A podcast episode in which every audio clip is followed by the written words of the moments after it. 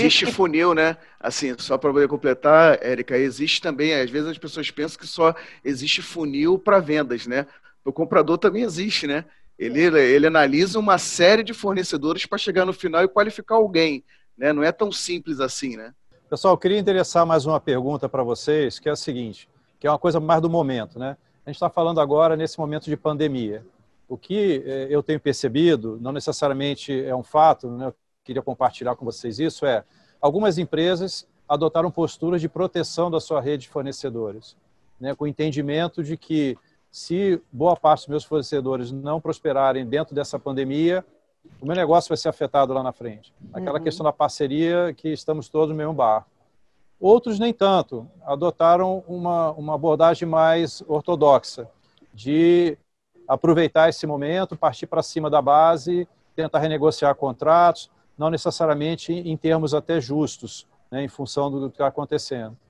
Eu queria é, perguntar para vocês, primeiro, se vocês compartilham desses dois cenários, se vocês identificam esses dois cenários, e aproveitando esse momento, né, o que de melhor surgiu dentro da governança corporativa nesse momento, o que, que vocês acham que deveria ser preservado para o futuro dessa relação entre comprador e fornecedor que surgiu exatamente nesse momento de pandemia? É, eu acho que é, é, é nítido, né, quem tem essa cultura do eu quero me dar bem e, e, e o resto que se dane.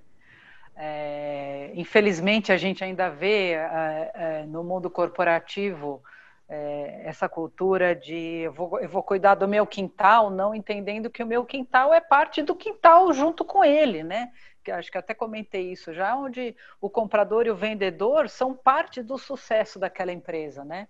É, não dá para dissociar isso. Eu não, tô, eu não sou eu contra ele. Então, é, a gente ainda vê isso acontecendo. Eu acho que, de fato, é um momento é, muito extraordinário. Né? Ninguém tem experiência é, numa pandemia como essa e está todo mundo aprendendo junto. Né? De novo, eu volto na questão da comunicação. Né? Eu entendo que, para preservar o seu próprio negócio, as empresas têm que olhar é, para a eficiência operacional, para os seus gastos de uma forma diferente. A gente está fazendo isso em casa, né? a gente não pega os nossos os funcionários domésticos, os serviços e recombina, né? Fala, ó, oh, putz, você não está vindo, você vem uma vez por semana, vamos recombinar, porque eu preciso conseguir, você precisa conseguir também, né? Então, é, eu tenho visto muito diálogo, eu tenho visto, é, talvez essa, essa coisa das pessoas estarem trabalhando em casa e não ter o deslocamento, né? Eu tenho, é, às vezes, acho que até as pessoas sentem falta de falar, então eu tenho visto que a comunicação está fluindo bem, né? As pessoas já se acomodaram nessa coisa de falar online, estão é, conseguindo fazer uma gestão da agenda para colocar esse, esse, tipo de discussão que antes não estava na agenda. Putz, como é que nós juntos vamos passar por isso?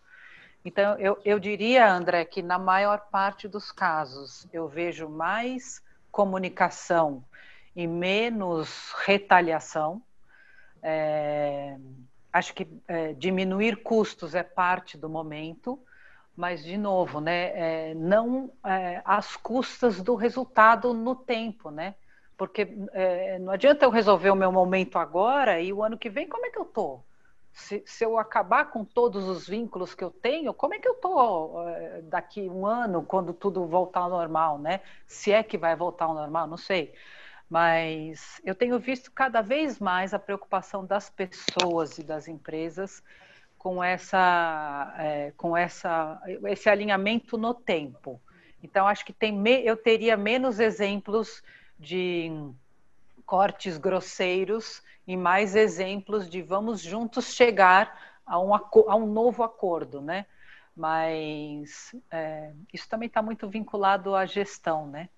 É, a gestão do momento, né? A gente é, acaba enxergando as empresas através das pessoas e, infelizmente ainda tem má gestão, né? Ainda tem decisões equivocadas, né? Que acho que acabam prejudicando, em primeiro lugar, o seu próprio negócio e depois o ecossistema todo, né? Mas eu vejo cada vez mais essas discussões de ecossistema, coisa que antigamente a gente não via, né? Era cada um por si e, e hoje em dia acho que mais difícil pensar assim, né? Não sei, talvez eu esteja sendo aqui muito otimista, mas acho que no geral é, as empresas têm uma consciência ética. É, no Gartner a gente inclusive pesquisa, escreve, discute muito esse assunto, né? Ética digital, ética é, online, ética corporativa. Eu acho que é um assunto que antes a gente não falava, isso não existia no discurso, e hoje tem cada vez mais essa discussão aberta, que eu acho que é o caminho da comunicação, é sempre o melhor caminho, né? Célio, antes de passar a pergunta para você, eu queria só comentar, no programa anterior eh, a gente falou um pouco sobre pandemia também, e teve um dos nossos entrevistados que falou que, na visão dele, não que as empresas necessariamente tenham mudado em função da pandemia, mas é que a pandemia colocou uma luz naquelas empresas que são realmente cidadãs, né? que têm uhum. propósito, e que essas empresas é que vão ficar, né? que as outras eventualmente vão ficar para trás, ficar para trás. Como é que você vê isso, né? E, e, também resgatando a minha primeira pergunta, a questão do, dessa relação comprador-fornecedor em função desse momento de pandemia. Logo começou a pandemia, eu lancei um movimento chamado é, Job Entregue, Job Pago. Não sei se vocês acompanharam. O que, que é o que assim a gente está discutindo muito negociação, valor, só que tem uma coisa que afeta muito, que é prazo de pagamento, né? É, essa pandemia nos mostrou quão anormal eram as nossas relações. Por, por que eu falo isso? Vou, vou falar antes da pandemia. Tem empresas, vou citar nomes aqui, que pagam o fornecedor em 120, 150, 90 dias. Como isso pode ser uma relação sustentável? Como que eu, que trabalho com evento, contrato a moça da limpeza, que ganha uma diária de 200 reais, uma recepcionista, o carregador ganha 180 reais, que é o dinheiro para ele comer, é o dinheiro para ele comer esses 180 reais que ele vai, e ele só vai receber daqui quatro meses. Como pode ser? Assim, não vou nem falar sustentável, para mim chega a ser desumano. Quando veio essa pandemia, onde o mercado de eventos está parado desde março, eu, eu falei, não, está tá, tá com uma coisa errada. O mercado está parado desde março, as pessoas sendo demitidas, as pessoas que trabalham com eventos passando fome, porque a pessoa que fazia carregador, a parte técnica de um evento que não está trabalhando, está passando fome, porque ela não tem trabalho. Supondo que a gente volte, até, então a gente está parado de março até agosto, não voltamos. Supondo que a gente volte a trabalhar em outubro, estamos parados. Março, abril, maio, junho, julho, agosto, setembro. Outubro, eu vou entregar meu primeiro evento. Se eu receber em 150 dias, eu vou receber novembro, dezembro, janeiro, fevereiro, em março do outro ano. Eu vou ficar um ano inteiro sem receber um real. É. Peraí, Daí a discussão que eu, eu trago, né, a provocação. Essa pessoa que me contratou, ela topa receber o salário dela em 150 dias? Né? Se ela quer me pagar em 150 dias, vamos deixar ela receber o salário dela em 150 dias. E eu vejo muita empresa nessa pandemia aumentando o prazo de pagamento. Eu entendo, as empresas também estão vendendo menos. É tudo uma cadeia. A empresa está vendendo menos, então, mas assim, a gente tem que é, equilibrar isso. É, nós estamos passando um momento que é uma. É, a gente tem que pensar em relações humanas, relações sustentáveis agora. Uhum. Nós temos que unir, ser quem é vendedor, quem é comprador e salvar é vidas. Salvar vidas. E quando eu falo salvar vidas, salvar empregos. Porque emprego está atrelado à vida. Porque se a pessoa não tem emprego, ela não tem o que comer. Então, assim, é, não dá mais para contratar um fornecedor e pagar 150 dias. É certo, para mim, se eu falo, é job entrega, é job pago. Se eu entreguei o job, eu tenho que ser pago imediatamente após a entrega. Porque, assim, não dá mais. Então, assim, fico aqui o meu pedido para o diálogo, não é uma, uma imposição, é o diálogo. Vamos conversar o que é melhor para você, o que é melhor para mim, o que é melhor para o fornecedor que está lá na ponta, para o carregador, para a moça da limpeza, para o cara que aluga um espaço. Vamos ver o que é melhor. Nós estamos no momento, de novo, de dar as mãos e sobrevivermos para que 2021 a minha empresa, a sua empresa, esteja viva e operando.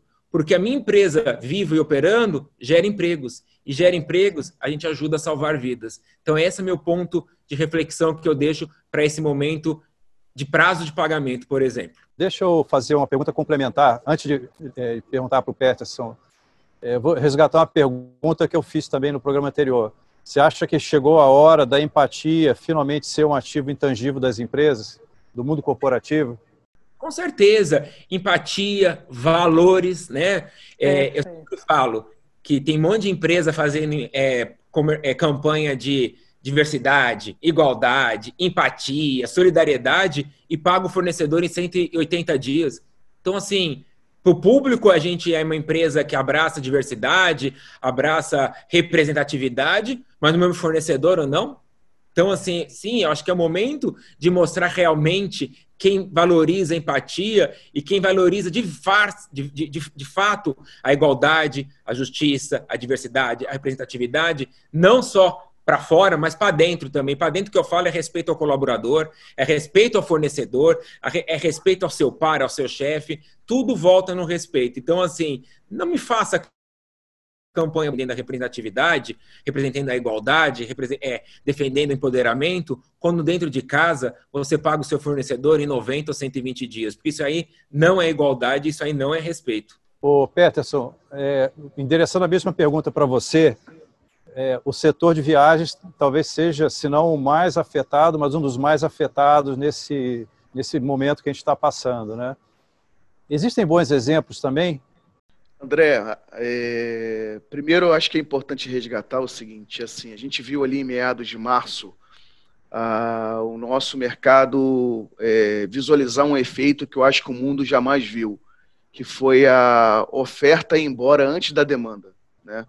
Ali a partir um, do decreto daquela do, do, isolamento entre a comunidade europeia com os Estados Unidos, enfim, fechamento de fronteiras, isso tudo trouxe um, um, um medo muito grande para o mercado brasileiro, onde as empresas começaram a tomar medidas naquela semana e realmente nós tivemos assim uma depressão muito grande, né? Depressão que chegou a índices é, de 90% né, é, de redução em relação a 2019.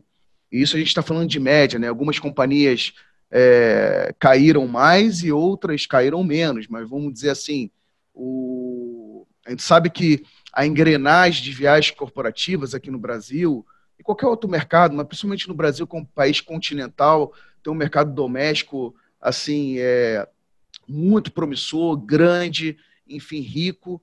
É, a gente sabe que foi realmente muito afetado. Foi muito afetado. E aí que vem, assim, existem bons exemplos. É, nós podemos compartilhar, assim, de clientes que é, chamaram para conversar, de falaram, inclusive, a gente está falando aqui de prazo de pagamento, o Célio está super certo, vou até é, falar sobre isso é, também, eu queria também complementar um pouco sobre prazo de pagamento, mas também a gente teve clientes falando de antecipação, a gente teve cliente chamando para conversar, falando assim, poxa, o que, eu tenho aí de backlog? Né? Vamos conversar aqui para equilibrar essa cadeia, porque eu sei que daqui para frente vai ser complicado, né? É, a gente sabia que é, a gente ia atravessar um deserto, eu até falava muito aqui com a minha equipe, a gente estava subindo uma serra no nevoeiro sem farol de milha. Então você não sabe onde acaba o nevoeiro, hum. né? Então, é, tivemos bons exemplos, mas por outro lado, o André, a grande verdade é que foram mais maus exemplos. Né? É, esse é o ponto. Né? Acho que foi comentado aqui é, a responsabilidade social não é só fazer isso ou aquilo com uma cara. Existe uma, para mim, existe responsabilidade social dentro da cadeia de suprimentos, uhum. sabe? Como é que você vai pedir 90 dias para um fornecedor, se ele paga o outro fornecedor, se isso é uma cadeia, em 13 dias, em 20 dias, enfim, é, começa a ter aí uma disrupção, inclusive, da atuação da empresa no é. mercado. Ou seja, ela, ela deixa de ser. Quebra de valor, né? Quebra de quebra, valor. Quebra de valor. Quebra de valor, exatamente. Então, é, eu acho que, que, que, que é um ponto importante, não só essa questão de pagamento, mas também a questão do proveito, né? ou seja, aproveitar o momento de pandemia, onde nós não tivemos esse número de bids de RFPs que a gente está tendo. Quando você compara segundo trimestre, terceiro trimestre, né, que agora a gente está iniciando, do ano passado, é, com 2019, um número, você pega o funil da, e conversa com as pessoas que vêm, gente, o que está acontecendo? Todo mundo está renegociando. E aí a pergunta, que é a provocação. Realmente todo mundo precisa negociar? Você acha, por exemplo, eu gosto sempre de fazer um, um paralelo com a pessoa física. Se você não teve uma depressão no seu salário, vale a pena você chegar lá e falar para o cara do seu aluguel, poxa, olha, preciso reduzir aqui, né? Pandemia, enfim. Eu acho que a gente tem que chegar no equilíbrio de negociar onde precisa negociar. Isso é o equilíbrio da cadeia.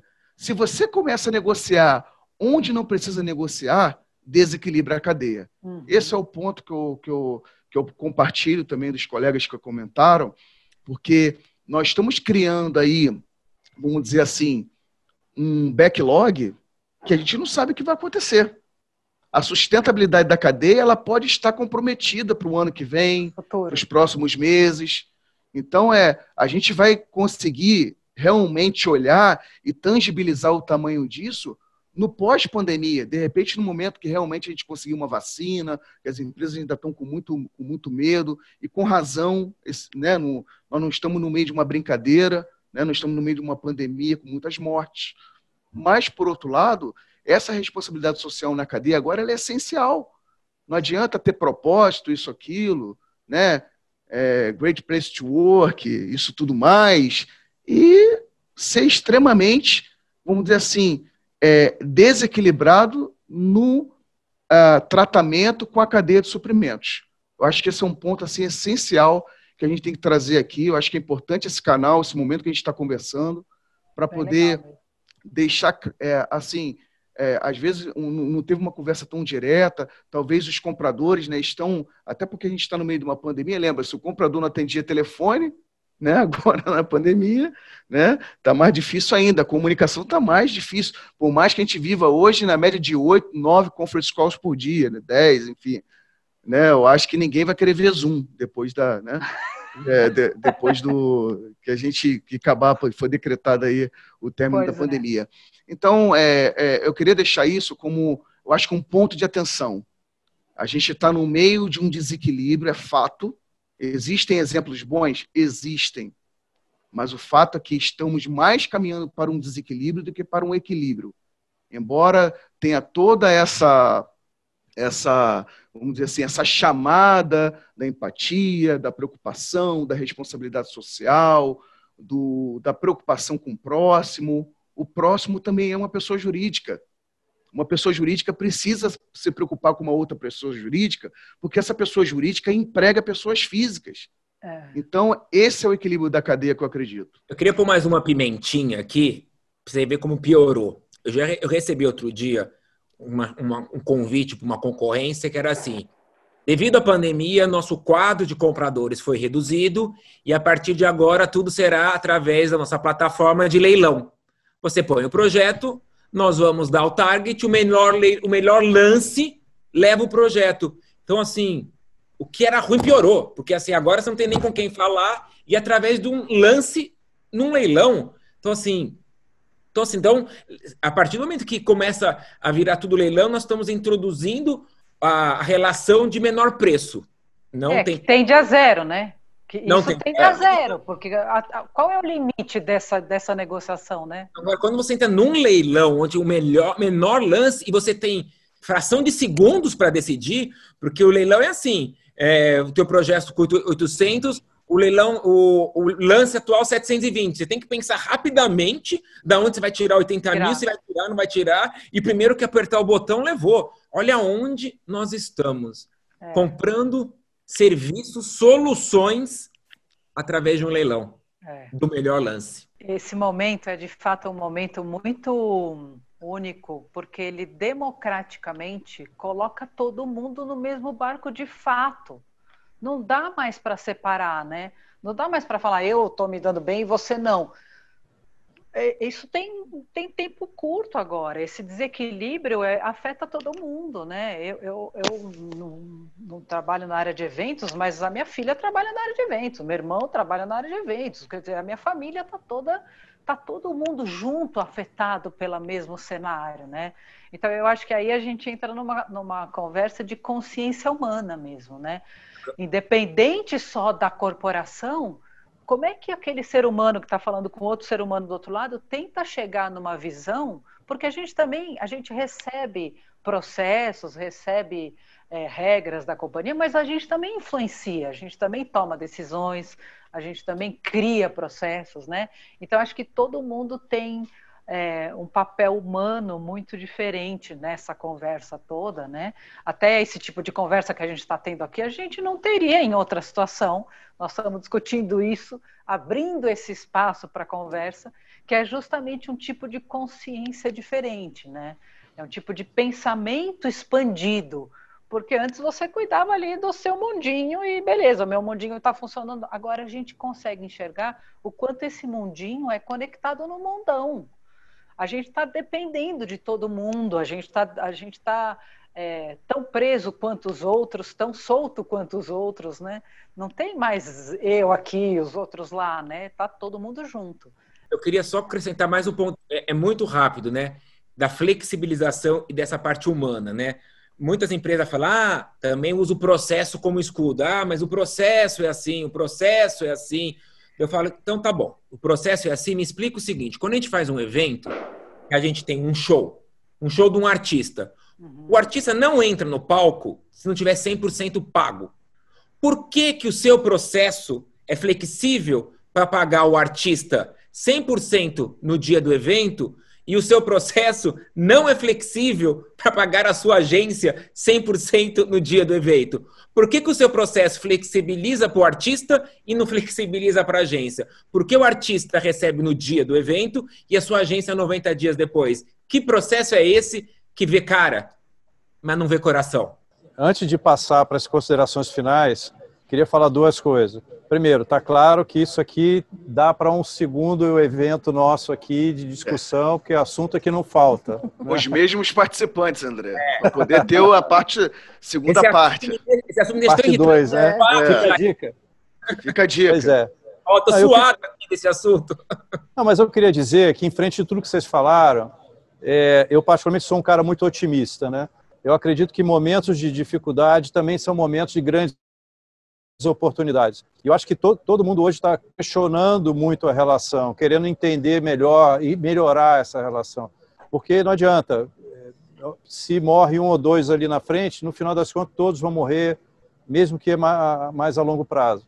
Precisamos partir para as considerações finais. E eu queria que nessas considerações finais pedir a gentileza para vocês de que mandassem uma mensagem para os compradores, né? A ideia aqui é a gente discutir convergências e divergências, muita coisa foi dita.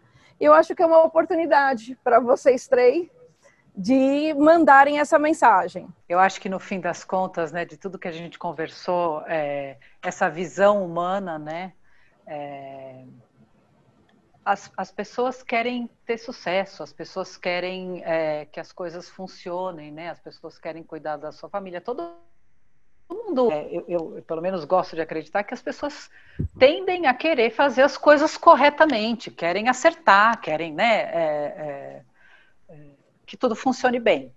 Então, é, acho que especificamente nesse fórum, né, dos compradores, é, a comunicação eu acho que é essencial, né? Em qualquer situação que a gente esteja, por mais que a gente esteja representando uma empresa, nós somos pessoas que estamos é, é, vendendo ou comprando de pessoas. E, e esse é o, é, o, é o, menor elo é, que, se for construído é, direitinho, né, com respeito, com essa questão ética que a gente falou, né, se a gente começar a trazer para consciência, né, cada uma das, das conversas e das relações que a gente tem, é, tá todo mundo é, conectado, né? Tá todo mundo junto, tá todo mundo é, é, dentro do mesmo da mesma da mesma matriz. Então é, a gente precisa investir na comunicação. A gente precisa, de fato, eu acho que investir nos soft skills. A gente tem hoje em dia curso, treinamento e, e livro e é, Google de tudo quanto é assunto no mundo mas ainda acho que a, a questão mais, é, talvez mais complexa seja a relação humana, né? Então, vamos, vamos é, olhar isso com carinho, né? Vamos respeitar a pessoa do outro lado, vamos tratar com, com seriedade, com honestidade, né? Vamos, de fato, tratar como a gente gostaria de ser tratado. Eu acho que a gente constrói grandes coisas, a gente constrói amizades, a gente constrói é, um, um, caminhar é, interessante, a gente faz do nosso dia a dia, que é de fato trabalhar, né?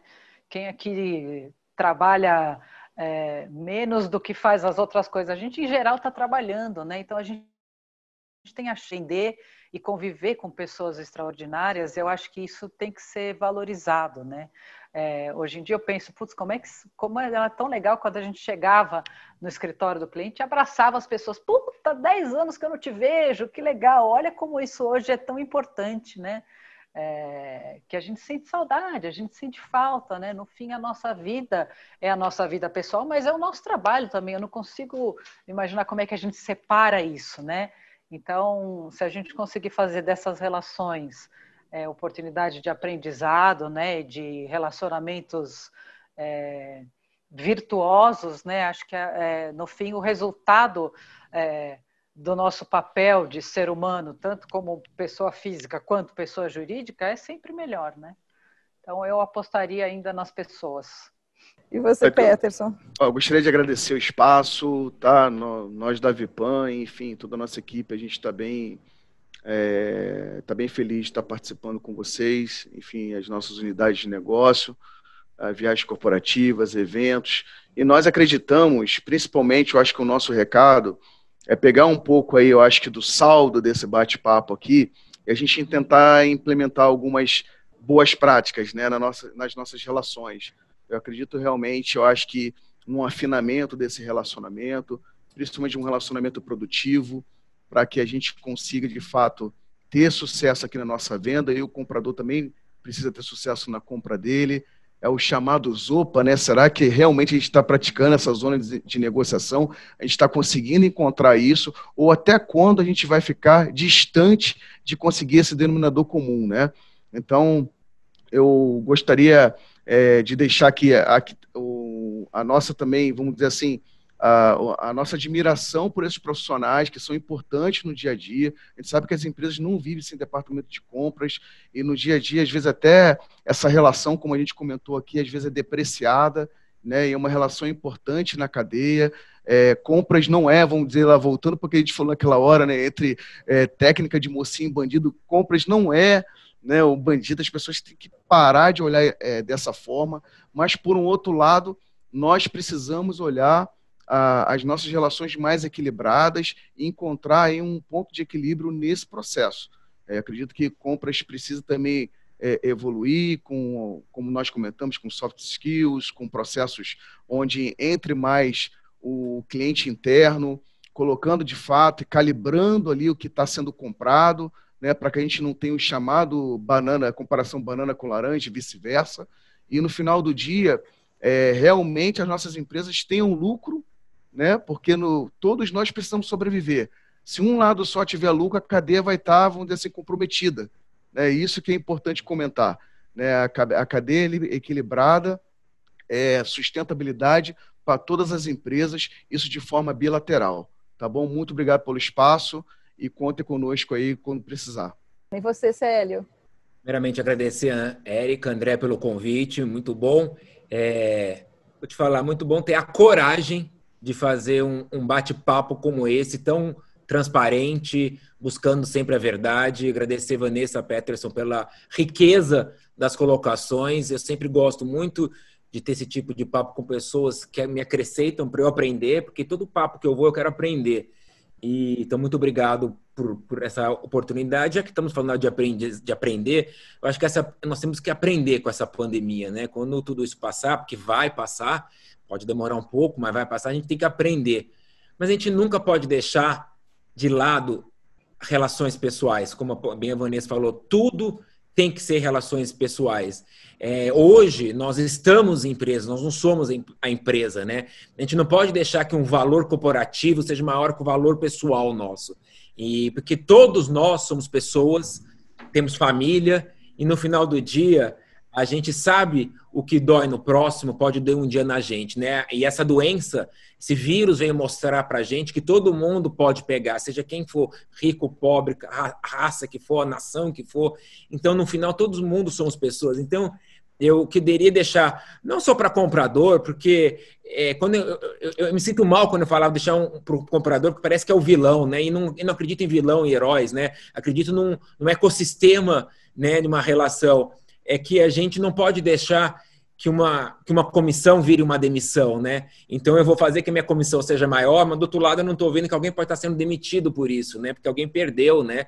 Então eu acho que é o bom senso, a ética, a transparência e sempre enxergar através de um número uma pessoa, né? Porque o número ele não existe, né? O número, por trás de número tem pessoas, tem empresas, tem uma cadeia de fornecedores, tem um monte de coisa que envolve tudo isso. Então, se eu acho que a gente puder, um recado que eu posso deixar para todos, quando eu digo para todos, é para minha equipe na Actual Mix, para o comprador, para o cliente, para o presidente de empresa, vamos pensar em pessoas agora, né? Vamos pensar qual é a melhor maneira de salvar empregos, salvar vidas? Será que concorrência é o melhor formato? Se a gente já tem a verba, a gente já tem os, os fornecedores aqui dentro, vamos chamar eles, vamos passar job para eles o que der né? Vamos otimizar tempo, vamos otimizar custos, mas sempre buscando a melhor relação pessoal possível, com muito respeito, porque as pessoas estão morrendo. Se não seja, se não estão morrendo de Covid, podem estar morrendo de fome. Então, primeiro eu deixo meu sentimento a toda a família das mais de 100 mil pessoas, né, estão chegando a essa marca, que morreram com essa doença horrorosa, e vamos tentar ter uma relação melhor com aquelas que sobreviveram e estão vivendo ao nosso lado. Esse é o recado que eu gostaria de deixar a todos. Muito obrigado. Nós que agradecemos. Bom, obrigado, Célio, obrigado, Vanessa, obrigado, Peterson. Além de excelentes profissionais, Sim. são grandes amigos. Né? Obrigado a vocês por, por estarem com a gente hoje. E, comprador, segue a gente que já já tem mais um outro papo aí para vocês. Até a próxima. Tchau, tchau. Obrigada, tchau, tchau. gente. Tchau, tchau. Obrigada. Tchau, tchau. Obrigado.